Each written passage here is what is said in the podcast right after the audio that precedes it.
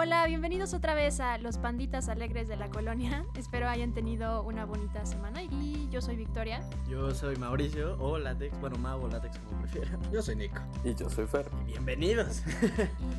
Y pues sí, bienvenidos a este mes de terror. El- es el tercer episodio del terror. Válgame. Y pues siguiendo con esa temática, el tema de hoy son los cinco miedos que todos tenemos, pero antes de decirles pues los que encontramos en un artículo absolutamente para nada verificado por ninguna cosa legítima, eh, hicimos una pre- les pusimos la pregunta en Instagram y de cuáles son los miedos que ustedes piensan que todos tenemos.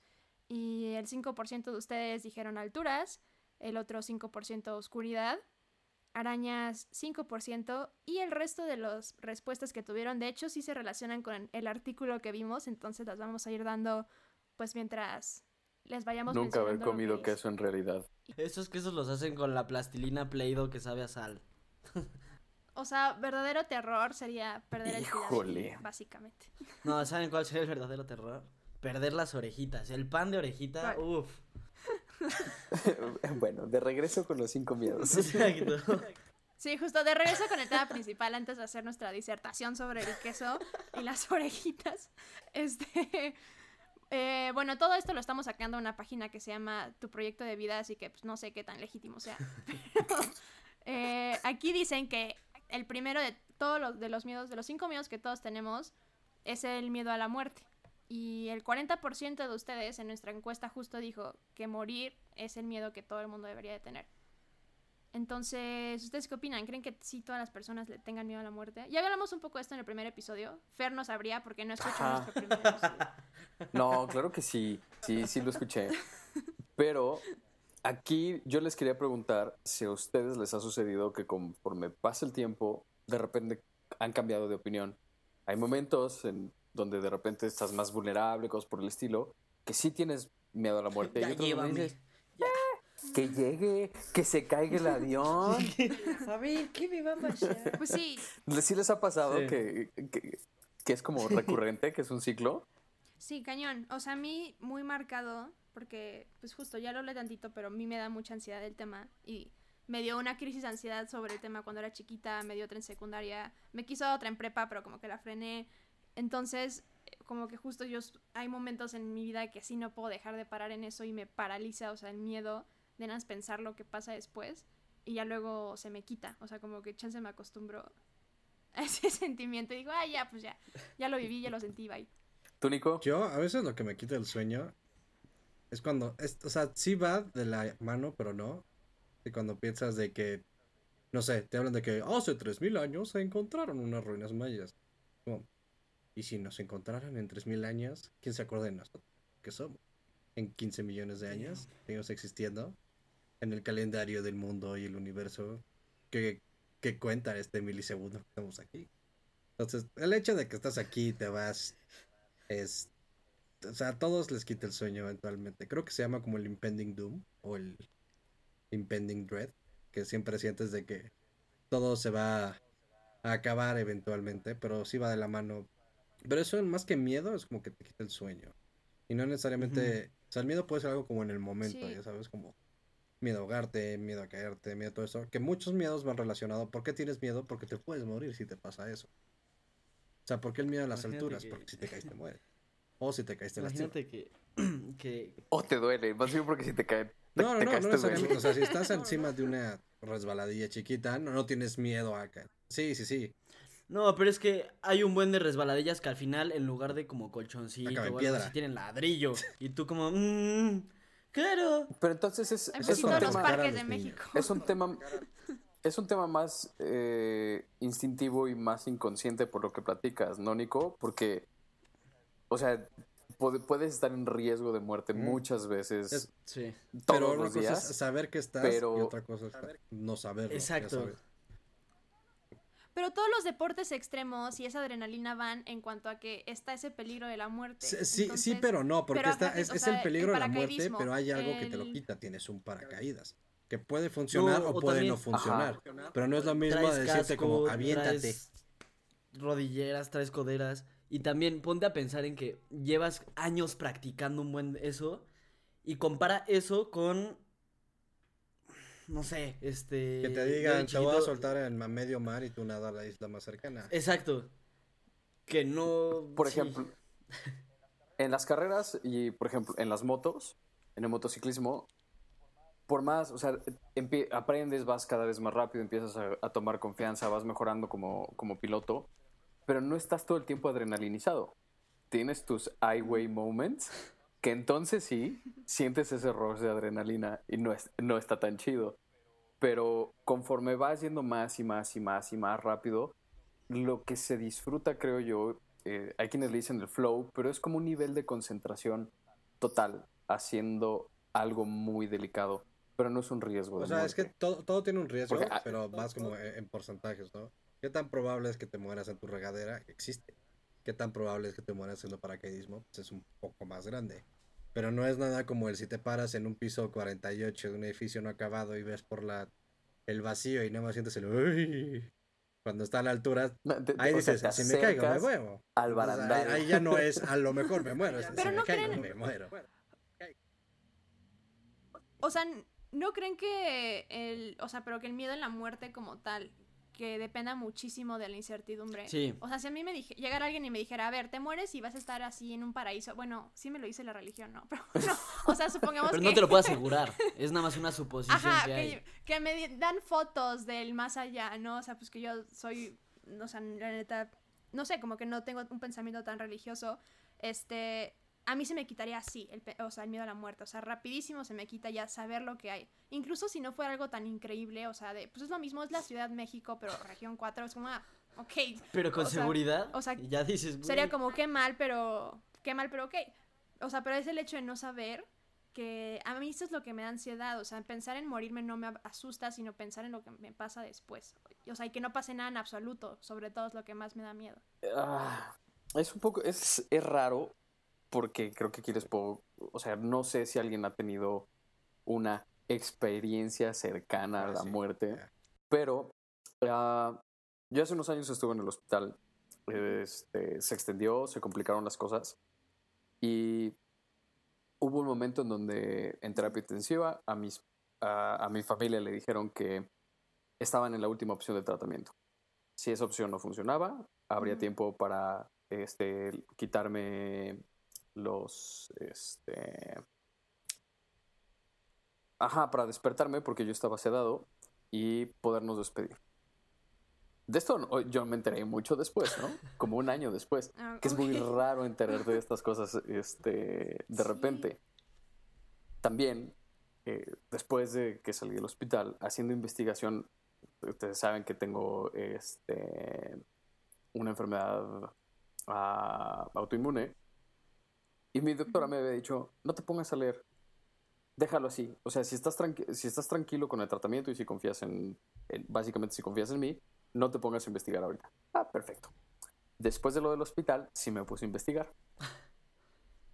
Y el, el- un paper que escribió ella en 2009 decía que el, que el tiempo, la expectativa de vida era de cuatro años. Velo. Te dijo que no. No, ya lo sé.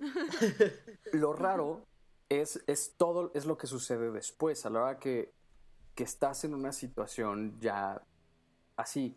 Porque normalmente si me hubieras dicho, ah, te quedan seis meses de vida o un año de vida, ¿qué es lo que todos respondemos? No, pues me voy de viaje, voy, disfruto la vida, me vuelvo loco. Este.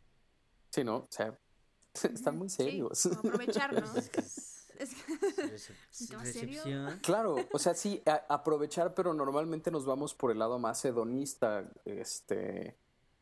Y Sí, curiosamente, mi realización en ese, o sea, hacia donde se fue mi cabeza en ese momento es, ¿qué haría? O sea, yo entendí por qué mi doctora me dijo, no te pongas a leer esto.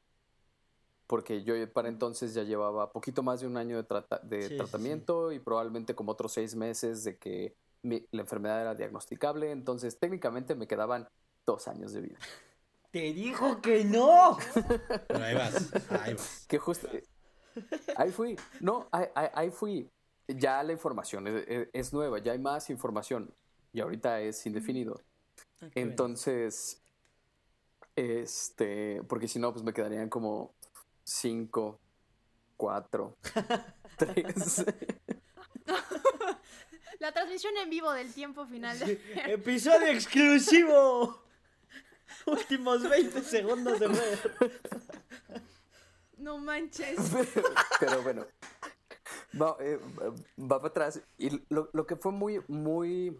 ah, a mí me llamó mucho la atención es que ya con esa información, ya cuando estabas hablando de qué pasaría si en realidad te quedaran dos años y que son factibles, no es nada más hipotético.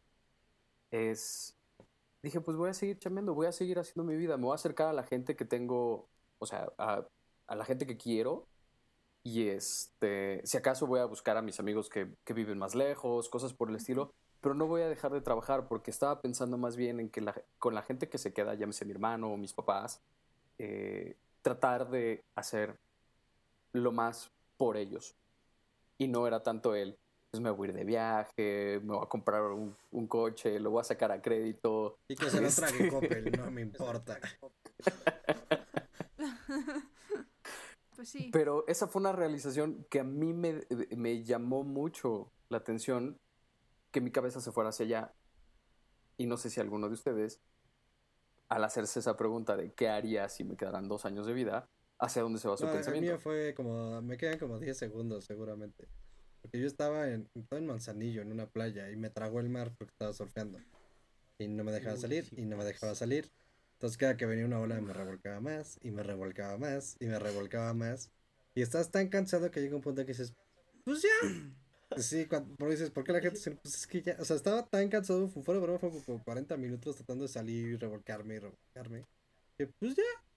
Y en una de esas, como que el mar se jaló porque venía un no, no, no, no, no, no, no, no. Y nada más fui como tortuga tratando de desovar, arrastrándome en la arena, tratando de llegar a la orilla. Llegué, me revolcó, acabé en una esquina, no, salí. Pero sí, en ese momento te das cuenta que, pues, pues ya, ya. Pero es muy diferente, te digo, por eso, yo ahí me, se me quedó un miedo al mar. Más que miedo, respeto. Sí. Oye, y en los 10 eso- segundos que te quedaban de vida, ¿qué ibas a hacer con esos 10 segundos? Mear. Pues no, no había de otra, o sea, era como, pues, aguantar el aire, no, no. ¿A dónde te Llorar. ibas a ir de viaje? Yo estaba de viaje, era el problema. Sí, si te, si te quedaran 10 segundos de vida, ¿qué harías? Te encueras y. En lo Lo que que piensas te que haces en los 10 fantaseas. segundos Exacto. se te fueron. Muchas gracias. No, Pésimo es súper sencillo. Te encueras y te pones en una posición bastante cagada. Para que cuando te encuentres es como. este güey. Es que, güey, a mí me ha revolcado. Bueno, no me ha revolcado. Me ha arrastrado el mar. Y, o sea, me tuvo que rescatar un salvavidas y todo. Este. Haciendo el. Sí, claro. Aparte, todas las señoras, todos los niños como... No, y nada más escuchabas como...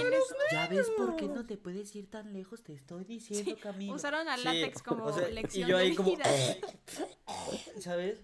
Es, yo fui ese pendejo. Y aparte iba con mi papá, entonces era más vergonzoso los dos ahí. Sí, perdón. Este... También hubo una vez que quise conectar un cable con un tenedor. O sea, yo no... O sea, No porque no alcanzaba. Todo lo que te dicen que no tienes que hacer yo. O sea, Exacto. el Te iba a cable decir la eso. cola de- al, al mango del tenedor y No, metiste o sea, el o sea, no me acuerdo bien qué hice, pero me acuerdo que mi mamá llegó, me pateó el tenedor y ¿qué haces? Y yo, lo conecto.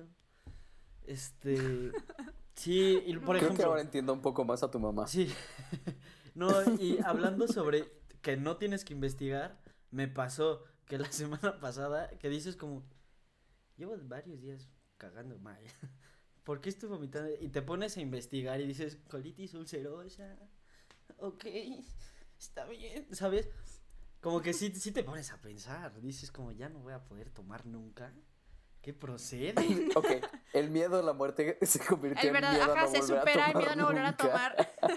No, te No hay pones, nada más aterrador. empieza a volar tu mente y yo creo, yo, Sí. este, que si, que si, o sea, me dijeran, o sea, tienes cierto tiempo para morir, bueno, para vivir, yo sí haría alguna mamada. O sea, yo no me iría así nomás. A mí que me recuerden. Híjole. El hombre paloma. Chance, yo usé mal la palabra.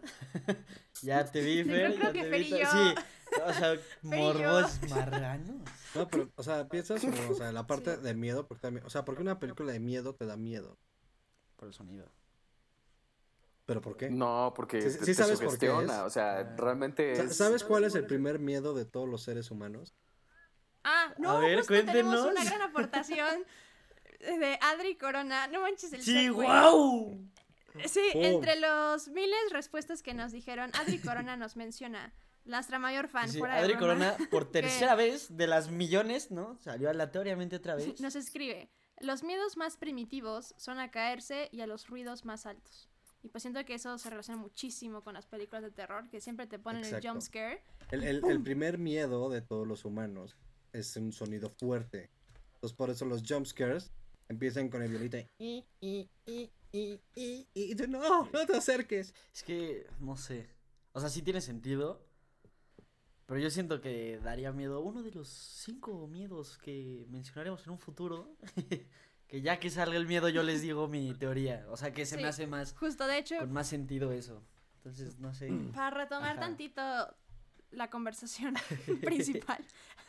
El segundo miedo que nos, es que, que nos pone tu proyecto de vida, que es la pérdida de autonomía. Y que aquí lo describe como que está muy vinculado a la claustrofobia. Se trata del temor a ser inmovilizados, paralizados, encarcelados o controlados por circunstancias que están fuera de nuestro alcance. Y justo ustedes, ustedes, nuestros fans, en las respuestas que nos dieron de los miedos que todo el mundo debería de tener, 5% mencionó quedar paralítico. Entonces, pues ahí está interesante, ¿no? ¿Qué, qué opinan de este miedo que todos supuestamente tenemos? Pero es que más paralítico puede ser como a quedarse ciego, a quedarse mudo, a quedarse sordo. O sea, aquí, aquí es como pérdida de autonomía. Entonces, cualquier cuestión física que te podría atentar contra tu Ya autonomía. me quedé pensando en que de chico, sí, o sea, siempre creí eh, que existiera la posibilidad de que eventualmente me quedara ciego, ¿no? Y no sé si a ustedes les pasa... Le- le- cuando te tallas los ojos durísimo y ves negro como por dos segundos. no, ya me quedé ciego. A mí me ya fue". gustaba eso. No, pero nada más ese pensamiento, o alguna vez en Sí. su casa, por ejemplo, en, en mi casa las luces, o sea, después de que mis papás se dormían, la, la casa estaba completamente oscura. Entonces, ya si de por sí la casa estaba ya oscura, optaba por irme a mi cuarto o si me tenía que mover a ciegas, completamente con los ojos cerrados. Y era como practicar pues, por si me quedaba ciego después. Y este... Ay, Fer. oye, Esto es de bien chavito. Sí, O sea, sí, como a los sí. 23. Espera a los 20, espera a los 20 años. Ok, todas las luces se apagan. Imagínate a ver familia. en su departamento ya Sí, pero solo. también es, o sea, e- es- esos miedos de perder la autonomía es como que de perder la vista, perder el habla, perder el gusto, perder movilidad. O sea, puede ir de la mano también como con el de caída, ya sabes. O sea, todo el mundo piensa que nada más de la nada te vas a quedar Pero ciego. el gusto no pasar. creo que te quita autonomía. Como de que O no, sea, o sea, imagínate que un día te estás echando unos riquísimos taquitos, te lo pone en la mesa y te sabe a cartón. Dices, bueno, no va a estar tan mal. Después comes arroz y te sabe a cartón. Después agarras un pedazo de carne bien hecha y te sabe a cartón. Yo me. Por eso mucha gente que pierde el olfato pierde el gusto. Y acaban muriéndose de hambre porque ya no tienen ganas de comer. Bueno, la Pero idea, siento que eso no es tanto como de autonomía. O sea, es más de que está horrible la situación y pues ya no quieres comer. la idea de este episodio Pero- no, se, no, no es Fer sale del hospital, pero cuando salí del hospital, no, Se te va a llamar así. la parte horrible, o sea, ah, me pasó algo como lo que dice Nico. Este, poco a poco iba eh, comiendo un poco más, porque pues, después de muchas semanas, este, en, sin alimento, necesitas ir poco a poco y poco a poco y poco a poco. Y estaba bien culero. Todos había medicinas. Yo. Y de mi- repente cuando fui por mis primeros taquitos al pastor, fue así de, ay, ¿qué tal te supieron? Bien. Así como, Ah, era así como pastilla sabor pastor. Pero justo, o sea, la cuestión como de el miedo a, a la cárcel o a que te quiten la libertad es tan grande que en eso se construye casi todo nuestro sistema como de castigo a- y en la ley. ¿sabes? Claro, Entonces, claro. entonces está increíble como si es un miedo tan grande que en ese, en ese miedo es el único en lo que dependemos para el orden de nuestra sociedad, Pero, básicamente. pero además es un tema, o sea, creo que sí tiene que ver mucho con el país en el que, en el que vivimos, porque si me dijeras, ok, si te portas mal, te vas a ir a una cárcel de las de Suecia o Noruega, o esas que son como como si te hospedaran en un City Express. Sí, sí, sí. Como Es- si vivieras en IKEA. Sí, exacto. Dices, pues, pues no hay, no está tan mal. Sirve que ahora sí me voy a poner a leer. Siento que en algún aspecto todo esto como de pérdida de autonomía o de estar como solo en un lugar, hemos tenido una aproximación obviamente medio pues light Este con todo lo de la cuarentena, ¿no? Y que sí puedes ver como al menos ahorita ya pasamos un proceso de adaptación muy cañón, yo creo que ya estamos como indiferentes incluso, pero al inicio sí podías ver como a muchísimas personas realmente les estaba afectando, ¿sabes? Incluso si fuera una increíble presión, prisión en Noruega, el hecho de decir, no voy a poder ir al cine o no voy a poder salir por un café, o sea, no voy a poder hacer algo que yo quiera en ocho años, en 10 años, o sea, se me hace algo tan... Incluso por eso también cuando la gente ya sale, que hasta tiene pues problemas de adaptación, ¿no? Que de alguna forma podría ser como hasta lo que tú llegaste a mencionar, como, ah, yo sal de como de yo salí de la, del hospital y pues no, no sabía, no sentía la comida como antes. Imagínate también las, o sea, tantas documentales que hay de la vida después de la prisión. O sea, no sé, siento Sí. que por eso da tanto miedo. O sea, realmente el ser humano ya no es el mismo después Pues es de que al final del día así. vives como en un estrato y en una media, ¿no? En la que estás acostumbrado. Sí. Entonces, el niño que se crió en la selva no va a poder vivir en la ciudad. El cuate que fue a la guerra y llevó 10 años en guerra, cuando regrese no se va a poder adaptar. El que estuvo en la cárcel y regresa no se va a poder adaptar.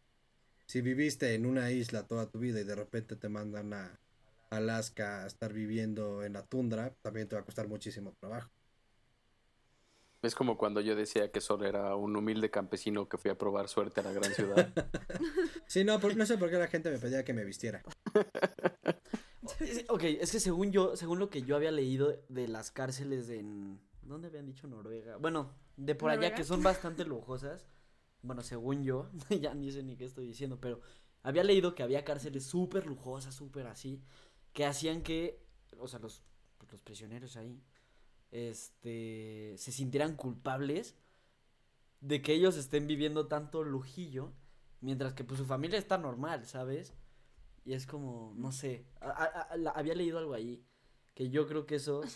O sea, las cárceles de Noruega viven de la psicología inversa.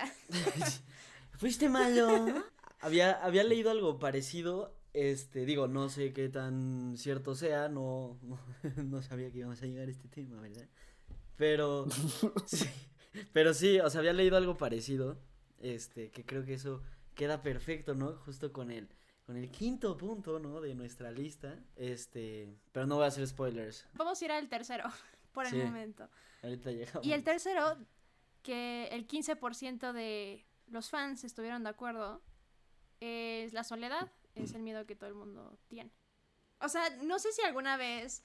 Ah, bueno, chance, no sé por qué se me ocurrió este ejemplo, es un poco medio serio, pero no sé si alguna vez como que han tenido periodos depresivos o cuestiones por el estilo. Siento que, al menos en mi caso, como que lo que más me pegan esos periodos es eh, sentirme completamente aislada, como del mundo. Y, o sea, el hecho de que, ok, sí hay gente que me está mandando mensajes, o, en- bueno, cuando sí podía ver a las personas, o sea, sí puedo salir a tomarme un café con mi mejor amigo, etcétera, etcétera, pero como que es- está este sentimiento de que estoy ai- aislada del mundo, aunque realmente no sea así, pero en ese momento lo percibía así. Y realmente para mí es de las peores emociones, ¿no? Entonces como que siempre luego como que pienso al respecto y sí me da muchísimo miedo la soledad en ese aspecto. Y siento que es algo muy natural, ¿no? O sea, aquí que hablamos de mucha biología y pues que tenemos un psicólogo y todo. este, No, pero, o sea, es que, es, que- es que sí, sí- sí pasa. O sea, sentirse solo, solo. O sea, yo hice el camino de Santiago hace como cinco años. uh, qué padre. Sí. Hubo una época, una etapa que íbamos por una montaña y sabía que me faltaban tres horas hacia adelante para un pueblo o dos horas de regreso hacia el otro. Dos horas de regreso era reescalar la montaña y tres horas era caminar. Me empezó a nevar y llover. Uf. Y yo estaba solo, o sea, lo- luego les mando video, estaba solo, no había nadie.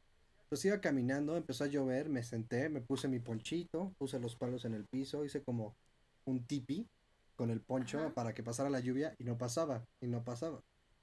Y es cuando dije, si me casara aquí no me van a encontrar como en dos semanas. No, qué es peligro. cuando te Oye. empieza a pegar, es que, es peligro, que estás solo. o sea, ahorita que estabas diciendo lo del camino de Santiago, yo decía, ay, Chance nos va a contar que lo hizo solo y que, o sea, Ah, yo está, pensaba, sí, "Ay, lo- lo ah, hizo solo". Como, ajá, pero co- como que pensé, ay, tal vez, o sea, a mí me gustaría hacerlo solo, pero ahorita que dijiste como eh, la- esa experiencia como de la montaña y de la lluvia y que estabas por tu cuenta, como que siento que ahí está la diferencia entre estar solo y estar en soledad. Yo creo que la soledad es cuando pasas alguna dificultad y realmente no tienes a nadie, ¿no? O sea, por eso estar solo dije, ay, pasar el camino de. Santiago está difícil, pero chance jalo. Pero ya cuando describiste como ese obstáculo y que estabas por tu cuenta, es como, ah, ahí tal vez entra lo de la soledad, ¿no? Que es pasar por algo difícil y no tener eh, apoyo, ¿no? Estar solo, o sea, en ese aspecto, o sea, solo contra los problemas o contra ti mismo, contra el ambiente, etcétera. Pero, pero te das cuenta, o sea, y, y lo viví mucho tiempo, porque pon mi mañana, o sea, yo empezaba a, sa- a salir a caminar como a las 5 de la mañana, de hora de España, que eran como las 11 de la noche de aquí. Entonces, mi grupo de amigos, así en WhatsApp, algunos sí contestaban con que, "Eh", o sea, es plática rápida, pero de ahí no tenía comunicación con nadie de este lado. Entonces llegabas y contarle tu día a nadie porque estás solo. Entonces era escribir para eventualmente que alguien lo escuchara. Pero en soledad, de cierta forma Sí, no sí. estás. Porque Sí. te, te acompañaban tus amigos, Nico, ¿no? O sea, de que, ah, pues cómo vas, que quién sabe qué. Bueno, chance y en este ratito no te van a acompañar, pero sabes que cuando ellos se despiertan vas a ser como, hey, qué pedo. Sí, no, pero en, el momento que la pasabas mal, de que ya tenías ampollas al por mayor, de que las piernas no te daban, a lo que estás acostumbrado de cuando estás haciendo algo así de fuerte, que alguien te dice, échale ganas, si puedes, vamos juntos. y aquí no había nadie, eres tú y tú. Sí, o sea, yo creo que justo la soledad entra cuando necesitas apoyo y no llega o no, o no lo tienes. O sea, yo creo que es ahí sí, no sé, Ahí como es donde me te cayó pega. Sí. Ajá, o cuando te das justo cuenta. Sí. Cuando ya el estar solo ya no pasa a ser algo recreativo, incluso constructivo, sino ya pasa a ser algo destructivo. Pero también ahí decías una parte del miedo al rechazo. Es ¿Sientes que va de la mano como el miedo a fallar también? Sí, o sea, es que lo decía yo en el sentido de que nuestra como adversión al rechazo, como nuestra necesidad de estar con justo con nuestra tribu, por así decirlo, pues viene desde cuestiones muy biológicas y evolutivas de si estás solo mueres, ¿no? Entonces, si, Sí. si literal haces algo en tu comunidad que hace que te expulsen de tu comunidad, mueres. Y ese miedo como, y más bien impulso de estar siempre en comunidad, pues es algo que tenemos súper marcado. Por eso es- el hombre es un animal social, ¿no? O sea, muy, muy sonada también esa frase y pues yo creo que ahí viene por eso nuestra adversión tan grande al rechazo, que sea como se presenta, o sea, puede ser rechazo que tu familia te rechaza por estudiar comunicación, que eh, tu novia te rechaza, etcétera, rechazo amoroso, rechazo de loser. Que te sea, rechacen por ser gamer. No pasa nada. Pero, por ejemplo, lo que, de lo que dices, Vicky, que te rechacen por estudiar una cosa o la otra, hay una necesidad de aprobación porque vivimos en comunidad. O sea, lo- realmente lo necesitamos para ser parte de, de una, de la sociedad. ¿no? Del grupo en el que te, te- te desempeñas. Tu familia te puede decir, yo no lo apruebo, pero tú sabes que es necesario, entonces sabes que va a haber aprobación en otro lado. Exacto. Y de cierta forma, chance en tu familia no sientes este tipo de aprobación, pero cuando llegues a la carrera, ahí es otro tipo de personas y esas personas, Claro. "Ay, qué pedo, pues todos estamos valiendo madres aquí. Pe- Pero pon tú, o sea, a, a- a lo que iba con eso, como el miedo a fallar. Aquí hay mucha gente, es como, ¿por qué no lo haces? O sea, ¿por qué no empiezas tu proyecto? ¿Por qué no te vuelves streamer? ¿Por qué no te vuelves youtuber? ¿Por qué no te vuelves músico? ¿Por qué no empiezas tu propio negocio? Y hay muchos que tienen ese- el miedo a fallar. O sea, ese miedo a fallar entraría en el miedo que te desconozcan de tu sociedad, tal cual como existe. No, ese entra en nuestro En el quinto miedo, 5, pero al- a- aún es hasta el cuarto. Entonces, bueno, el cuarto, antes del 5, para los que no sepan, es el miedo a la mutilación. Esto van a necesitar un poco de explicación. Y que es como el temor, bueno, aquí escribe tu proyecto de vida, que es el temor a perder o dañar alguna de las partes de nuestro cuerpo y que se resume en la idea de este Ya perder la integridad de cualquier órgano o función natural que se relaciona con la supervivencia, ¿no?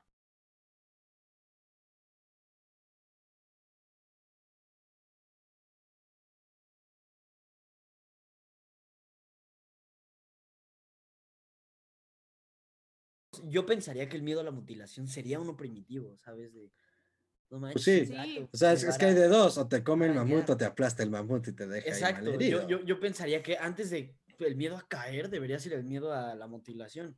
Yo pensaría. Incluso ahorita, si te dicen, eso está caliente, vas a decir, lo quiero tocar, pero me da miedo. ¿Sabes? Como, Pero, pero, ¿por, qué, ¿por qué estar eso en nosotros? Como cuando estás en una altura, es como, me quiero asomar, pero cuando te asomas, el, ay, no veo". O sea, es que siento, siento que somos como. Siento que somos criaturas curiosas, pero al mismo tiempo tenemos nuestro instinto de, hey, tienes que sobrevivir. Ajá, de supervivencia, sí. Sí, como regrésate Pero es ya. que, ok, chance y soy el único, espero que no, espero que al menos eh, eh, la gente que nos escuche piense lo mismo que yo. Y cuando ves una sierra, cuando ves de que, así de que de las sierras de... Ves un vacío y así es como, venga, necesito tocar, o necesito saltar. ¿Qué, qué, qué No, yo que creo que sí, sí estás mal. No, o sea, el 100%, o sea, según yo es algo muy común. Que dices, ok, esa madre está a 40, 400 grados, lo, lo quiero tocar. Pero no creen, o sea, y bueno, y aquí me corregirá nuestro psicólogo en guardia, pero este, que no, no es como esto de pensamientos intrusivos, o sea, que lit vas caminando por la calle y te llega la idea, "¡Ah! ¿y si brinco el tráfico? O sea, bueno, o sea, yo estoy aquí Es el mismo ah, como, ¿y si empujo este güey ahorita? Es que sí Ajá, o sea, son como pensamientos que se vienen repentinos, pero son intrusivos y tú mismo es como, a ver, no, loca, o sea, cálmate. O vas como viendo un policía y ves que tiene su pistola y, ¡oh! y si agarro la pistola, es como, no, Eh, eh, ¿sabes? eh, Eso, eso de pensamientos intrusivos, creo que hay muchas categorías, porque amigos me han dicho, nunca has tenido ese pensamiento de que estás viendo un güey que dices, la neta sí está guapo, es como, ¿qué? Te dice, le podría dar un beso a esta niña ahorita, y es como, "¿Por-. Y aquí dice, y le podría robar la pistola a ese policía, es como, "¿O- De la ok?". policía sí me ha pasado. O sea, neta, imagine, Quiero quitárselo a ver qué imagínense, pasa. Imagínense lo que pasaría si en un día en nuestra vida que no tuviéramos este miedo. O sea, imagínate de que en Yo la no no, tuvieras ese, eh, yo tampoco, o sea, no sé. Pero no o sobrevivo ni 10 terror, minutos. Me, me mato a los... Sí. O sea, me despierto y me voy a clavar algo. Ajá, que no hay nada que frene como este curiosidad morbosa, no sé. Así voy a, invi- sea- voy a invadir el carril en sentido contrario de- del, del otro coche. Creo que todos los miedos que hemos hablado ahorita, como que chance no hemos llegado a esta conclusión, pero como que ahorita con este ejemplo en específico, o sea, porque todo lo que hemos visto ahorita es súper negativo, ¿no? Pero como que, que hay ciertos miedos que realmente no son malos, ¿no? O sea, que el hecho que algo te espante no es eh, algo negativo, o sea, qué bueno que te espante tocar una sierra eléctrica prendida, la tienes, la. Exacto, te, te mantiene vivo. A ver, si no le dio miedo meter un cable con un tenedor a las clavijas de la luz. Mira, porque no sabía, estaba chaparrito. Estaba hay- es como, ahí. nació como los cavernícolas de, ay, brilla, lo toco, ah, fuego, quema, ¿no? Así es como su proceso de aprendizaje. Uh, la luz. sí. Todos los que no están viendo, o sea, nos están escuchando claramente. todo- ah, tenemos un cronograma aquí. Todos los que no están viendo están escuchando palabras inmortales de látex. Échala. Pero bueno, llegando después de este roast al látex a nuestro último tema y quinto tema que hemos mencionado por todo el podcast, perdón si los hartamos, este, es daños y prejuicios al ego. Y aquí justo el 10% de ustedes puso que un miedo que todos debemos de tener es el miedo a fallar o a fracasar. Y pues aquí tu proyecto de vida lo describe como el miedo a pasar vergüenza o a sentirnos humillados. Pues era justo lo que mencionabas tantito tú, Nico, hace rato. Sí, el miedo a fallar. Pero también entra. Digo, yo nunca tuve esa pesadilla y no sé por qué es como tan famosa en la ciudad de. Fui a la escuela sin pantalones y estuve en calzones. No conozco a nadie que haya soñado eso jamás. Ah, yo Tampoco. tampoco. Pero Pero, siempre es natural hablar como en un, en una audiencia. O sea, yo nunca he tenido miedo a hablar en público, pero ha- había situaciones en las que tenía que hablar o tenía, tuve un periodo cortito en teatro que justo era como, o sea, que ya estaba lista y todo, pero me da este pavor de no hacerlo bien. Y pues obviamente es un miedo que yo sé que estoy lista, ¿no? Entonces es un miedo que es más de cómo los Eh, demás lo van a percibir, ¿no? Mucho más de externo que interno. claro. mí- a Entonces, mí- aunque yo estaba lista, salí ahí y pues sí, luego usas ese nervio y yo, mi personaje lloraba mucho, entonces pues yo lloraba de verdad por el miedo. Entonces, todo el mundo decía, no manches, Vicky, sí, para el Oscar, y yo ahí yo, temblando. Pero No, yo- sí, A mí, a mí sí me da miedo. Bueno, no miedo, pero me pongo muy nervioso. Acabo de decir, para los que no nos están viendo y nos están escuchando, imagínate en un auditorio. No, o sea, yo sí me pongo muy nervioso. Bueno, porque pues ahorita no veo a nadie nos están escuchando. Un saludo. Este, pero sí, o sea, justo es este, no, o sea, yo sí. pero nunca he soñado, este, o sea, que voy desnudo a la escuela o en calzones. Digo, siento que está rico, ¿no? Vas oreándote, está chido. Pero, o sea, sí, sí o sea, entiendo rico este para miedo. ti, trauma para los demás látex. Pero pues son invención mía. O sea, yo los inventé en mi sueño. Entonces, pues todos van a decir, wow, ve nomás. Pero- Qué chingón". Mira, nomás. Pero sí, siento que o puede sea, ser cualquier ay, cosa, como que hasta mencionó Nico, ¿no? O sea, de por qué no inicias ese proyecto, ¿sabes? O por qué no Sí, publicas cierta cosa. O sea, al fin y al cabo siento que si las personas no tuvieran como ese terror de... todo deberías de intentarlo. O sea, aunque sepas que vas a fracasar. O sea, En, la familia del futuro lo dicen. Aquí Sí, De los Sí, fracasos se aprende, del éxito, mucho. Lo dice la hermana, quién sabe qué. Pero sí, vean la familia del futuro, ahí aprendes mucho de eso. Este, y sí, aunque sea, o sea, un proyecto laboral, un pro- proyecto como, como un podcast, un, todo, inténtalo. O sea, lo peor que puede pasar es que te quedes en el mismo lugar en el que ahorita estás, ¿sabes? Yo creo, esa es como mi conclusión. Claro, y que es mucho más fácil criticar que realmente intentarlo. Tiene mucho más mérito el que intenta y Sí. fracasa que el que nada más está muy cómodamente juzgando a los demás y diciendo, yo jamás haré un podcast. O sea, ¿quién hace podcast? Sí, Es "Ah, así, qué tú- mamada". Ahí, ahí les va mi frase de autoayuda ahorita. La diferencia entre un sueño y un objetivo es una fecha. Es como cuando quedas con alguien y dice, hay que vernos. ¡Ay, sí! ¡Hay que vernos! Sí, Eso todo es el un mundo sabe lo que ese hay que vernos implica. Y, y- y justo, realmente no es tan necesario, o sea, si le embarras no pasa nada, o sea, aprendes más de la, bueno, aprendes más de la vida que de, ten- o sea, de, de tener éxito, yo creo. Con el éxito, pues ya, lo, lo, lo, lo conseguiste, Exacto. qué chido, aprendiste lo que se necesitó en su momento, pero con el otro aprendes sobre variables, aprendes sobre, mm, o sea, muchas más cosas. Sí, o sea, y siento que e- el hecho de que veas que te da miedo, creo que se relaciona mucho con qué es lo que te importa, ¿no? O sea, si te da miedo de que, o sea, no sé, sacar tu podcast, sacar tu película, sacar tu libro, sacar lo que sea, te da miedo porque ese producto que hiciste te importa muchísimo. O sea, si hicieras algo que te da igual, pues no te da miedo hacer lo que sea que hagas con él, ¿no? Entonces siento que el miedo de alguna forma es una buena brújula para ver qué es lo que te importa, o sea, qué es lo que te gusta. Wow, ya me dejaste pensando. Ahorita que platicabas de lo del teatro, ah, yo también estuve metido en, en- en los grupos de formación cultural Uh, este, cuando estudiaba. Y, por ejemplo, para, en, los, en los grupos de teatro jamás me puse nervioso, pero para las presentaciones este, como músico, cuando no iba bien preparado, era cuando sí me ponía muy... es que ahí sí hay muy hielazos, nervioso. muchacho. Ahí sí no, está, no es lo mismo. Pero también lo disfrutaba muchísimo cuando, cuando eran este, canciones o cuando era un set que sí tenía bien preparado.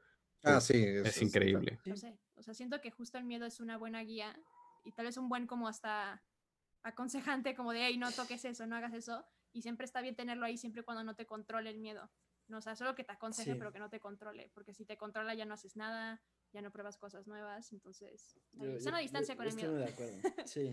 Bueno, Susana con el Sí. miedo. Pues sí, ustedes analicen ahí sus miedos. Recuerden que no, pueden estar completamente en desacuerdo con nosotros y pues con tu proyecto de vida, que es donde sacamos toda nuestra información para este capítulo. Eh, Totalmente. pues todo lo que dijimos aquí Instagram. es nuestra opinión. Este, no somos expertos en estos temas. en la muerte. Exacto. Pero todo lo que quieren tema. está del otro lado del miedo. Eh, Exacto. sí. Entonces, eh, síganos en redes. Creo que nunca hemos dicho como nuestras redes sociales. De síganos en el Instagram de Los Panditas Alegres. Ah, ¿Somos Los Panditas los Alegres en Instagram? Sí. Bueno, yo- yo soy Mauriculus. No, Mauriculos, no Mauriculus. Mauriculus. No sé. Sí. Yo soy, bueno, pueden encontrarme en Instagram como Victoria Canfiel. Y pues también tenemos canal de YouTube. No sé si nos estén viendo por ahí, pero es Los Panitas Alegres de la Colonia. Chéquenlo. Tenemos canal en Twitch con el mismo nombre. Twitch TV slash los panditas alegres. Y muchas gracias. Sí, los vemos el siguiente lunes. Adiós.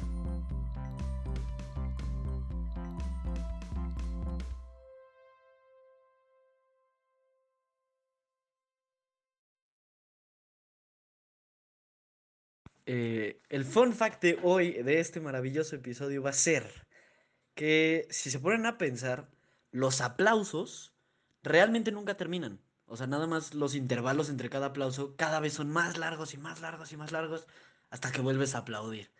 Este, muchas gracias por escucharnos el día de hoy y descansen o hagan lo que quieran. Adiós.